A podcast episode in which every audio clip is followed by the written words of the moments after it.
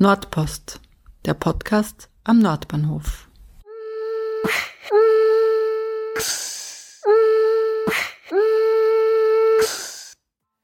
Willkommen bei der 13. Ausgabe von Nordpost. Mein Name ist Sonja Harter und anlässlich des ersten Geburtstags von Nordpost gibt es ab sofort auch einen Newsletter. Im Newsletter bekommt ihr nicht nur eine Zusammenfassung des heutigen Gesprächs, sondern erfahrt auch zahlreiche Neuigkeiten aus dem Kretzel. Mehr erfahrt ihr unter www.steady.fm slash Nordpost. Einen Link gibt es in den Show Notes. Ja, ich bin der Friedel, ich bin der Einrichtungsleiter vom Jugendtreff Nordbahnhof und wir befinden uns da jetzt in der Einrichtung des Jugendtreff Nordbahnhof, konkret im Eingangsbereich im Jugendcafé, nennen wir das in der Jugendarbeit. Gerade habt ihr Friedel Sperg, den Leiter des Jugendtreffs Nordbahnhof in der Vorgartenstraße 116 gehört. Ich habe ihn und seine Kollegen Anton und Alina direkt vor Ort getroffen. Bevor wir in das Gespräch reinhören, führt uns Friedel noch durch die Räumlichkeiten. Wir haben eine eine Bar mit einer Kochmöglichkeit. Wir haben gemütliche Sitzgelegenheiten, Tische so für Brettspiele, genug Lagerfläche, ein Tischfußballtisch, Billardtisch und da hinten in dem Bereich haben wir auch noch eine Playstation und einen Flipper. Das ist sozusagen der Bereich, den die Jugendlichen einfach während unserer Öffnungszeiten ganz normal nutzen können, aber auch der Bereich, wo wir, wenn wir Indoor Angebote setzen für die Jugendlichen, die dann hier stattfinden. Über eine Stiege gelangt man in den Keller, wo sich zwei weitere Räumlichkeiten finden, die nach einem Wasserschaden im vergangenen Sommer frisch renoviert wurden. Konkret sind wir hier jetzt, wir nennen das Tanz- oder Gymnastikraum mit einem äh, großen Spiegel an der Wand, wo sozusagen äh, Tanzgruppen oder Einzelpersonen üben können. Wir haben ebenso im Moment da äh, die Computer von unserem Soundstudio, wo Jugendliche äh, ihre eigenen Sachen produzieren können. Grundsätzlich teilt sich die Arbeit des Jugendtreffs in drei große Bereiche. Einerseits gibt es, vor allem in Nicht-Corona-Zeiten, die Indoor-Angebote im Jugendtreff. Andererseits gibt es zahlreiche Outdoor-Angebote im Nordbahnhof und Stuberviertel.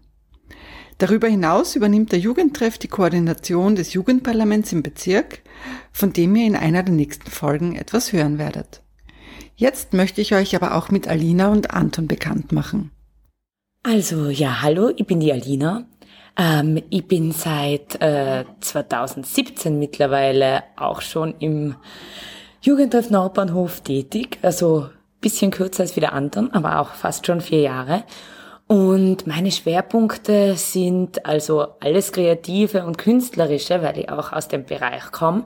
Also ich habe auf der Angewandten studiert und ja, Deswegen tue ich oft mit den Kindern und Jugendlichen zeichnen oder Speckstein schnitzen oder auch gemeinsam alles Kreative. Und ja, das sind so meine Schwerpunkte in der Arbeit. Und wie ist es bei dir, Anton? Äh, wie bist du dazu gekommen?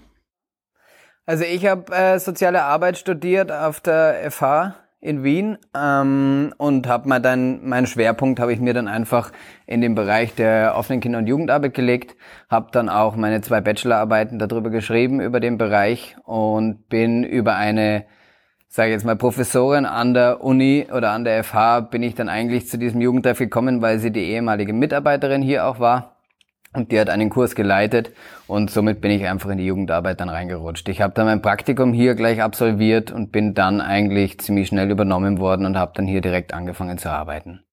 Und ich habe mich im Rahmen des Studiums auch schon sehr viel mit Partizipation auseinandergesetzt von Jugendlichen und habe mich dann auch hier im Jugendtreff Nordbahnhof, weil ich die Möglichkeit hatte, weil es gibt hier eben ein Schülerinnenparlament, das im Bezirk durchgeführt wird. Und da hatte ich die Möglichkeit, mich dann gleich einzubringen und dort mitzuarbeiten. Friedel, erzähl uns du einmal, äh, seit wann du Jugendarbeiter bist und von den Anfängen des Jugendzentrums hier im Viertel und was sich vor allem im Kretzel in den letzten zehn Jahren verändert hat. Ich bin eigentlich in der Jugendarbeit seit sehr lange, Na, im Verein Wiener Jugendzentren ähm, seit 1986. Ähm, habe in vielen Bezirken in Wien gearbeitet, habe in mehreren Bezirken auch äh, Jugendarbeitseinrichtungen geleitet. Und was jetzt konkret die Jugendarbeit und Angebote und den Jugendtreff am Nordbahnhof hier betrifft, ist so, äh, das ist eine ganz spannende Geschichte, weil wir haben ja noch eine andere Einrichtung äh, im Stuberviertel drüben und die habe ich schon seit 2001 geleitet und es war, ist damals klar geworden, ähm, was da für ein Riesenstadtteil entsteht. Und ich bin schon 2004 den damaligen Bezirksvorsteher irgendwie ein bisschen, manchmal sogar auf die Nerven gegangen und habe gesagt, bitte, ich weiß das, ich bin mir, ich habe das schon oft erlebt, auch im 10. Bezirk, es entsteht ein neuer Stadtteil äh, und dann, wenn er besiedelt ist, kommen alle wieder drauf. Eigentlich hätte man eine Einrichtung für Jugendliche auch gebraucht, aber man hat es nicht mit eingeplant. Bitte tun wir das vielleicht vorausschauend damit bedenken und hin und her. Und sozusagen, es ist ja dann immer die Frage des Geldes.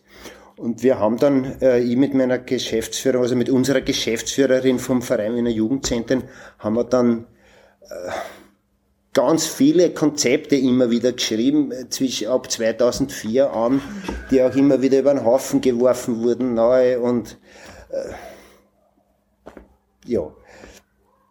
Bis dann ähm, um 2008 so ein bisschen äh, es klarer wurde, ja, da wird es vielleicht was geben und dann äh, ist sozusagen auch der Verein Wiener Jugendzentren da direkt irgendwie ein bisschen stärker mit einbezogen worden, auch in die Planung von diesem Gebäude und von dem Bereich. Mhm. Und so gesehen äh, kann ich sagen, ich war schon äh, dabei, wie das Haus geplant wurde. Das heißt, wir haben tatsächlich mitreden können, wo steht welche Wand in dieser Einrichtung, was oft nicht so ist, wenn einfach eine Räumlichkeit angemietet wird.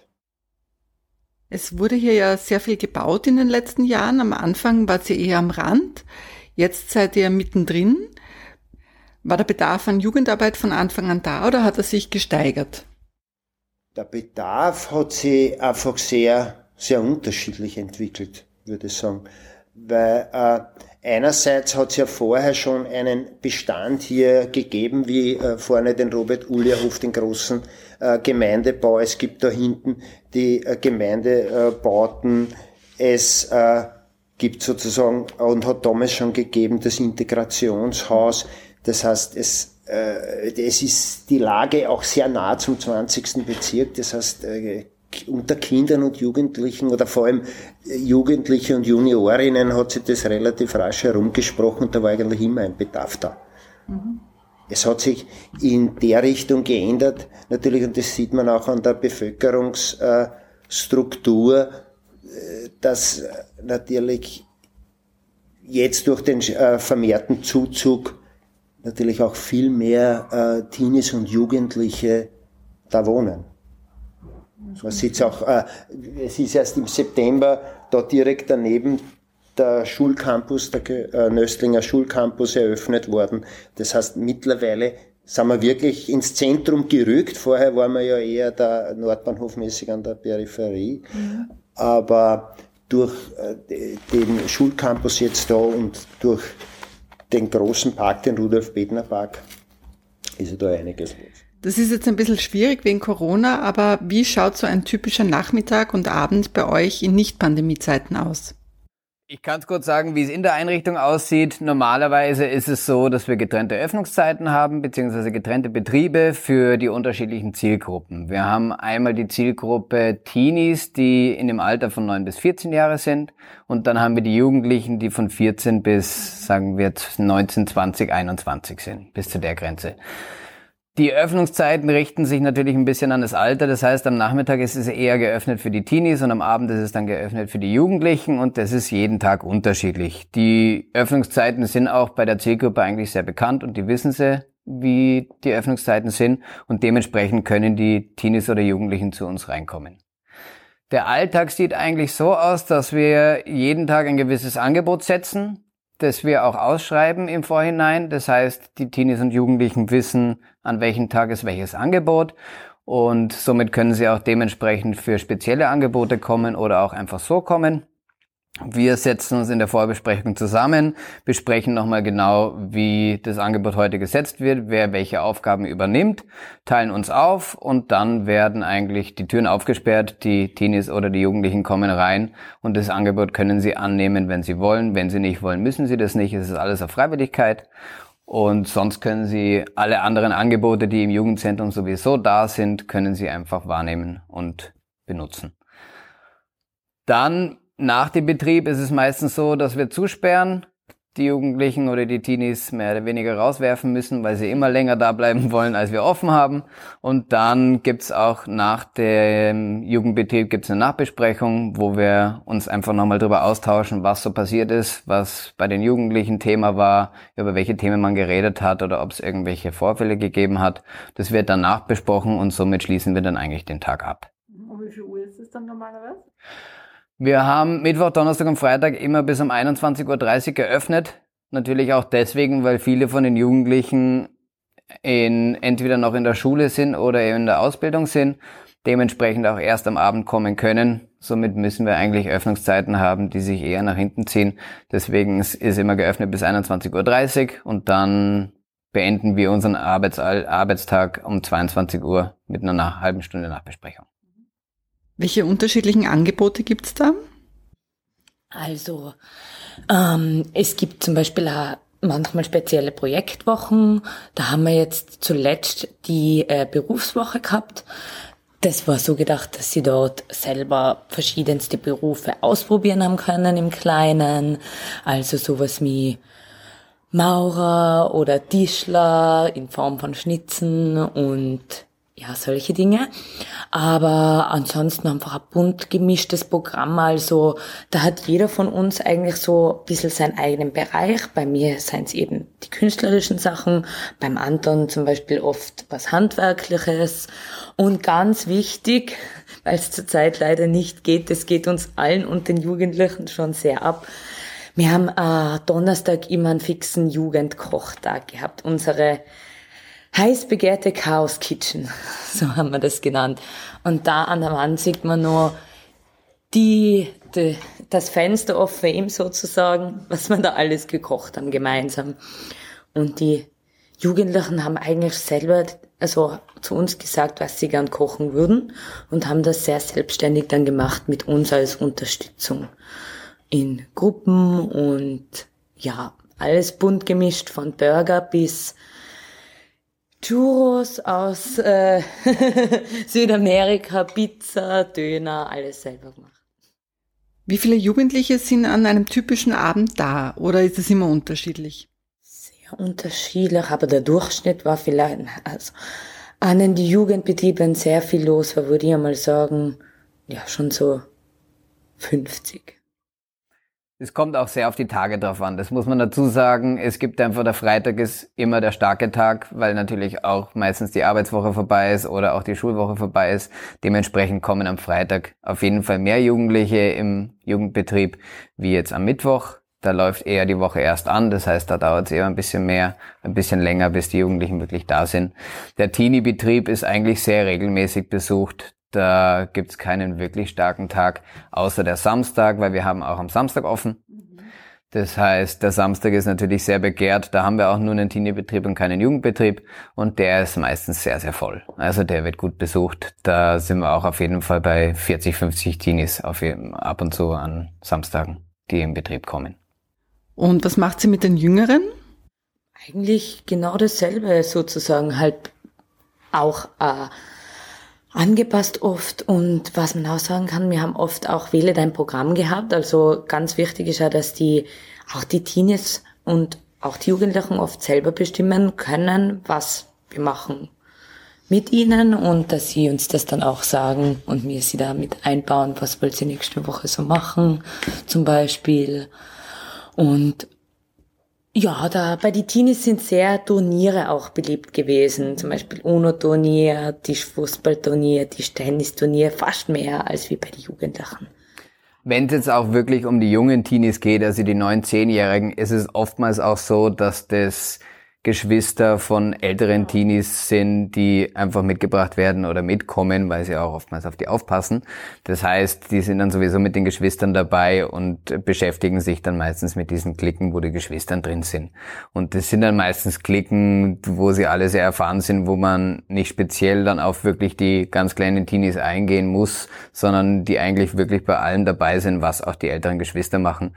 Und das ist eigentlich so, dass das komplette Angebot, das wir hier setzen für die Teenies, auch auf jeden Fall wirklich für die Kleinen möglich ist und die genauso da mitmachen können.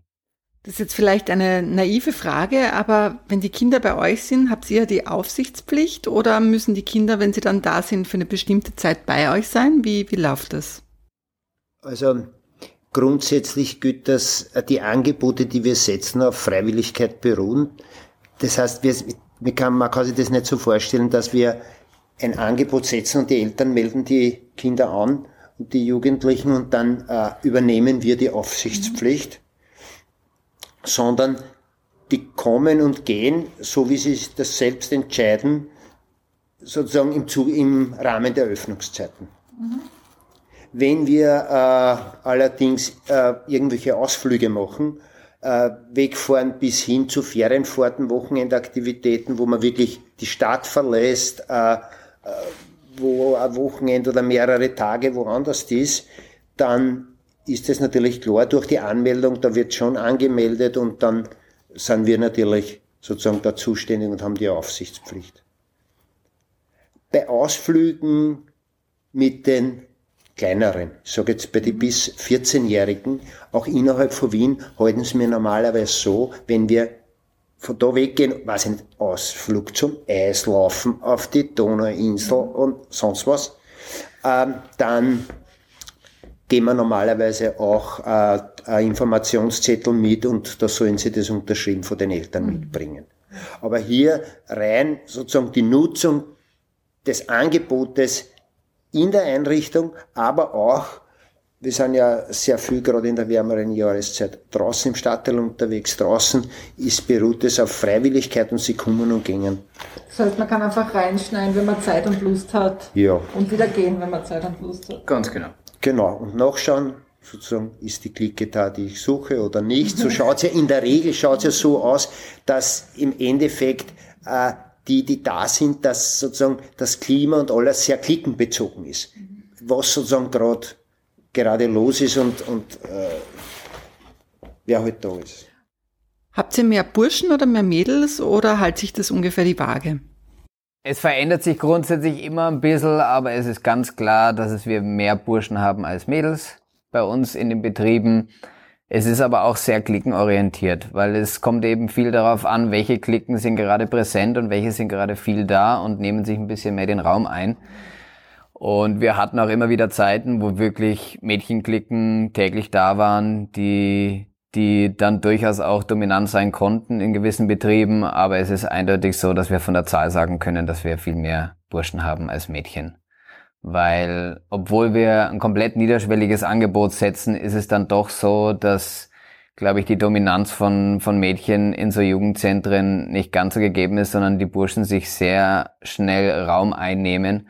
Und dementsprechend versuchen wir auch spezielles Mädchenangebot zu setzen, um genau diesen Mädchen, die sich vielleicht nicht trauen, in so ein Jugendzentrum reinzukommen, wo sehr, sehr viele Burschen drinnen sind, dann mal den Raum zu geben und ihnen das zu ermöglichen, dass sie unter, unter sich sind.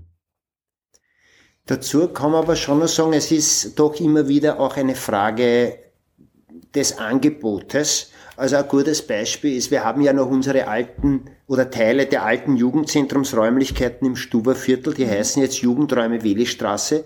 Die werden nicht so geführt wie ein klassisches Jugendzentrum, weil sozusagen da gibt es kein Jugendarbeiterinnen-Team, sondern nur eine Person, die dort zuständig ist. Und diese Jugendräume können von Jugendlichen zur wirklich selbstständigen Nutzung äh, können sie also äh, mieten oder ausbauen oder da einfach vorbeikommen mit dem Kollegen oder der Kollegin, die dort ist, vereinbaren, okay, an dem und dem Tag möchte ich dann die Räumlichkeiten für eine Party, weil wir haben dort eine ausgestattete Disco oder einen ganz einen, einen Riesentanzraum mit Riesenspiegeln und äh, noch andere Nebenräume, die können also von Kunstprojekten bis alles Mögliche genutzt werden. Das richtet sich sehr stark an Jugendliche, die schon ein bisschen, äh, sage ich, äh, bessere Selbstorganisationsfähigkeit haben. Aber da, bei diesem Angebot und bei den Jugendräumen Wählestraße sehen wir jetzt über Jahre, dass das sehr, sehr stark und mehr als die Hälfte, also mhm. zwei Drittel davon sind Mädchen, die das mhm. annehmen. Ja, also gerade die Tanzgruppen oder auch die Möglichkeit, da eine Party zu veranstalten, mhm. selbst organisiert, der Geburtstagsfest mit 15 äh, Freunden und Freundinnen und so. Also das ist zum Beispiel was, was sehr stark von den Mädchen angenommen wird. Wir haben jetzt ein Jahr Corona. Wie seid ihr damit umgegangen und wie hat es eure Arbeit beeinflusst? Also man kann dazu sagen, wir haben uns auch erstmal daran gewöhnen müssen, wie wir jetzt so tun, weil gerade bei uns im Jugendzentrum ist es so, alle gehen rein und raus, wann immer sie wollen. Es ist total niederschwellig und wer eigentlich gerade da ist und wer nicht da ist, weiß man nicht genau. Die Räume sind gefüllt. Es ist sehr eng aneinander teilweise, weil einfach viele Jugendliche da sind. Aber was wir eben abgesehen von dem Angebot hier im Jugendzentrum auch haben, ist Jugendarbeit im öffentlichen Raum. Das heißt, wir haben vor allem in den Sommermonaten immer herausreichende Runden, wo wir durch die Parks in unserem Kretzel gehen und in diesen Parks Jugendliche aufsuchen, die teilweise auch zu uns ins Jugendzentrum kommen, die wir einfach dort aufsuchen, wenn sie im öffentlichen Raum unterwegs sind oder auch neue Jugendliche treffen. Und dieses Angebot eigentlich von der Jugendarbeit im öffentlichen Raum haben wir einfach sehr ausgebaut in der Zeit von Corona, wo wir ganz viel die Jugendlichen draußen aufgesucht haben, weil natürlich gerade in der Corona-Zeit, wo die Jugendlichen oftmals nicht so viel Platz bei sich zu Hause haben, einfach natürlich raus müssen und den öffentlichen Raum für sich beanspruchen. Und wir dort dann auf sie zugehen konnten und die Beziehungen beibehalten konnten, aufrechthalten konnten und auf sie zugehen und fragen, wie es einfach Ihnen in dieser Zeit geht. Aber die Räumlichkeiten hier waren geschlossen, oder wie habt ihr das gehandhabt? Die Räumlichkeiten hier sind, äh, sind im Frühjahr überhaupt, äh, ich glaube bis Mitte Juni überhaupt geschlossen gewesen. Mhm. Und jetzt sozusagen in diesem, seit 3. November, erstens einmal war das ganze Jahr nur hier herinnen äußerst eingeschränkter Betrieb, also maximale Gruppengrößen waren da sozusagen von, von 10, 15 Personen über den Sommer und deswegen man hat eher Jugendarbeit im öffentlichen Raum gemacht und seit dem 3. November ist eigentlich wieder geschlossen.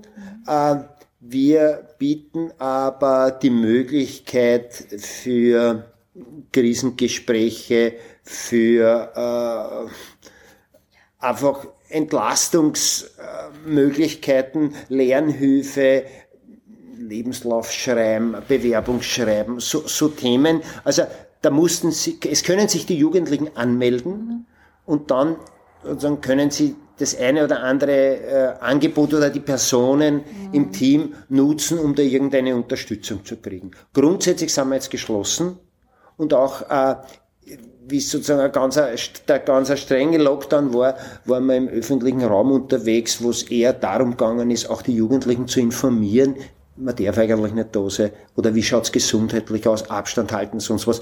Das ist, äh, man glaubt, äh, wenn, wenn wir als erwachsene Medienkonsumentinnen und Konsumenten sagen sie, jetzt habe ich das eh schon alles hundertmal gehört mit einem Babyelefant oder sonst was. Also ich habe x-mal festgestellt, dass die Jugendlichen entweder die ganze Information falsch verstehen oder sie gar nicht zu ihnen kommt. Mhm. Also weil ich vorher von der Welistraße äh, geredet habe, äh, erst unlängst ist, sind drei Mädchen gekommen, die gesagt haben, äh, jetzt ist, das war also Ende Jänner, jetzt ist der Lockdown eh schon aus, wir wollen nächste Woche eine Party machen. Mhm. Und dann musste man ihnen erst einmal erklären, wie, es wirklich. Mhm. Äh, und das geht eigentlich nicht und die Einrichtung ist geschlossen. Das heißt, ihr macht auch Informationsarbeit. Im Moment ist sozusagen sehr stark äh, die Informationstätigkeit im Vordergrund und auch natürlich äh, diese Kontakte oder im öffentlichen Raum, man macht dann einen Termin mit Jugendlichen aus und sagt, komm mal vorbei, reden wir drüber, schau mal, wie kann man irgendein Problem lösen oder äh, welches, welches Amt oder welche äh, Sache könnte da für dich oder deine Familie vielleicht sogar jetzt den richtigen Ansprechpartner bieten. Mhm. Und dann, vielleicht äh, magst du noch was dazu sagen, äh, sehr stark, einfach das ist auch das ganze Jahr gelaufen, dass wir versucht haben, online zu den Jugendlichen Kontakt zu halten. Mhm. Über welche über, über Instagram, WhatsApp. Habt ihr da auch neue Kontakte geknüpft oder ging es vor allem darum, diejenigen zu erreichen, die ihr schon kennt? Genau, mit dem habe ich mich jetzt auch mehr beschäftigt äh, seit Corona. Also wir sind auch im äh, öffentlichen, im äh, digitalen Raum, öffentlich-digitalen Raum auf den sozialen Me Medien sehr präsent. Zum Beispiel auf Instagram hauptsächlich, aber auch WhatsApp und äh, per SMS und telefonisch. Und ich mache am meisten mit Instagram und einfach mit den Jugendlichen schreiben, wie geht's dir? Also genau dasselbe eigentlich, was man auch in echt macht bei der aufsuchenden Jugendarbeit. Quizzes ausschicken, dass es nicht so langweilig ist, Fragen, wo man sie einbaut. Und da kann ich auch dazu sagen, dass das auch recht stark von den Mädchen angenommen worden ist und auch noch angenommen wird. Also schreiben tun fast auch mehr Mädchen, Jugendliche. Beziehungsweise auch Live-Videos haben wir jetzt gerade so, habe ich ein bisschen für mich entdeckt. Zum Beispiel, wie kocht man Wurstnudeln, FIFA spielen und so, so verschiedene Themen. Oder wir gehen Corona testen und da kann man dann sehr gut auch unsere Jugendlichen mit einbauen, obwohl es sonst nicht so leicht möglich ist. Was wahrscheinlich auch sehr spannend an der Online-Jugendarbeit ist, ist, dass man sehr viele Teenies und Jugendliche über Online-Jugendarbeit erreichen kann, die jetzt gerade einfach nicht im öffentlichen Raum ähm, äh, da sind die einfach sehr viel zu Hause bleiben oder zu Hause bleiben müssen oder sehr viel Hausübungen machen müssen oder sehr eingebunden sind mit der Schule, mit der Familie. Und die kann man einfach alle wirklich sehr gut äh, über Online-Jugendarbeit erreichen und den Kontakt beibehalten, was einfach sehr, sehr wichtig ist für uns, dass die Beziehung aufrechterhalten bleibt, weil die Beziehungsarbeit ist der Hauptbestandteil unserer Arbeit. Und wenn man einfach über ein Jahr mittlerweile keinen Kontakt mehr zu einer Person hat, dann ist Bezie die Beziehung einfach schon sehr abgebrochen oder sehr weit weg. Und das ist eigentlich das, worunter wir am meisten leiden oder schauen, dass wir da am meisten dabei bleiben, dass wir wirklich die Beziehungen aufrechterhalten. Und wenn wir sie im öffentlichen Raum nicht antreffen können, dann haben wir wirklich die Möglichkeit, über Online-Jugendarbeit gerade diese Jugendlichen, die dort nicht auffindbar sind, so zu erreichen. Ihr habt schon gesagt, euer Angebot richtet sich an Menschen bis 19. Was ist jetzt, wenn jemand äh, auch danach sagt, er will mit euch verbunden bleiben? Darf man dann ab 18 nicht mehr zu euch rein?